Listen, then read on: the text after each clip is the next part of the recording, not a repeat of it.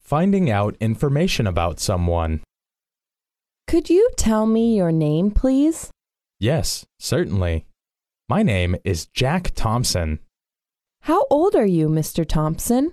I am 24 years old. Where are you from, Mr. Thompson? I am from England. I am British.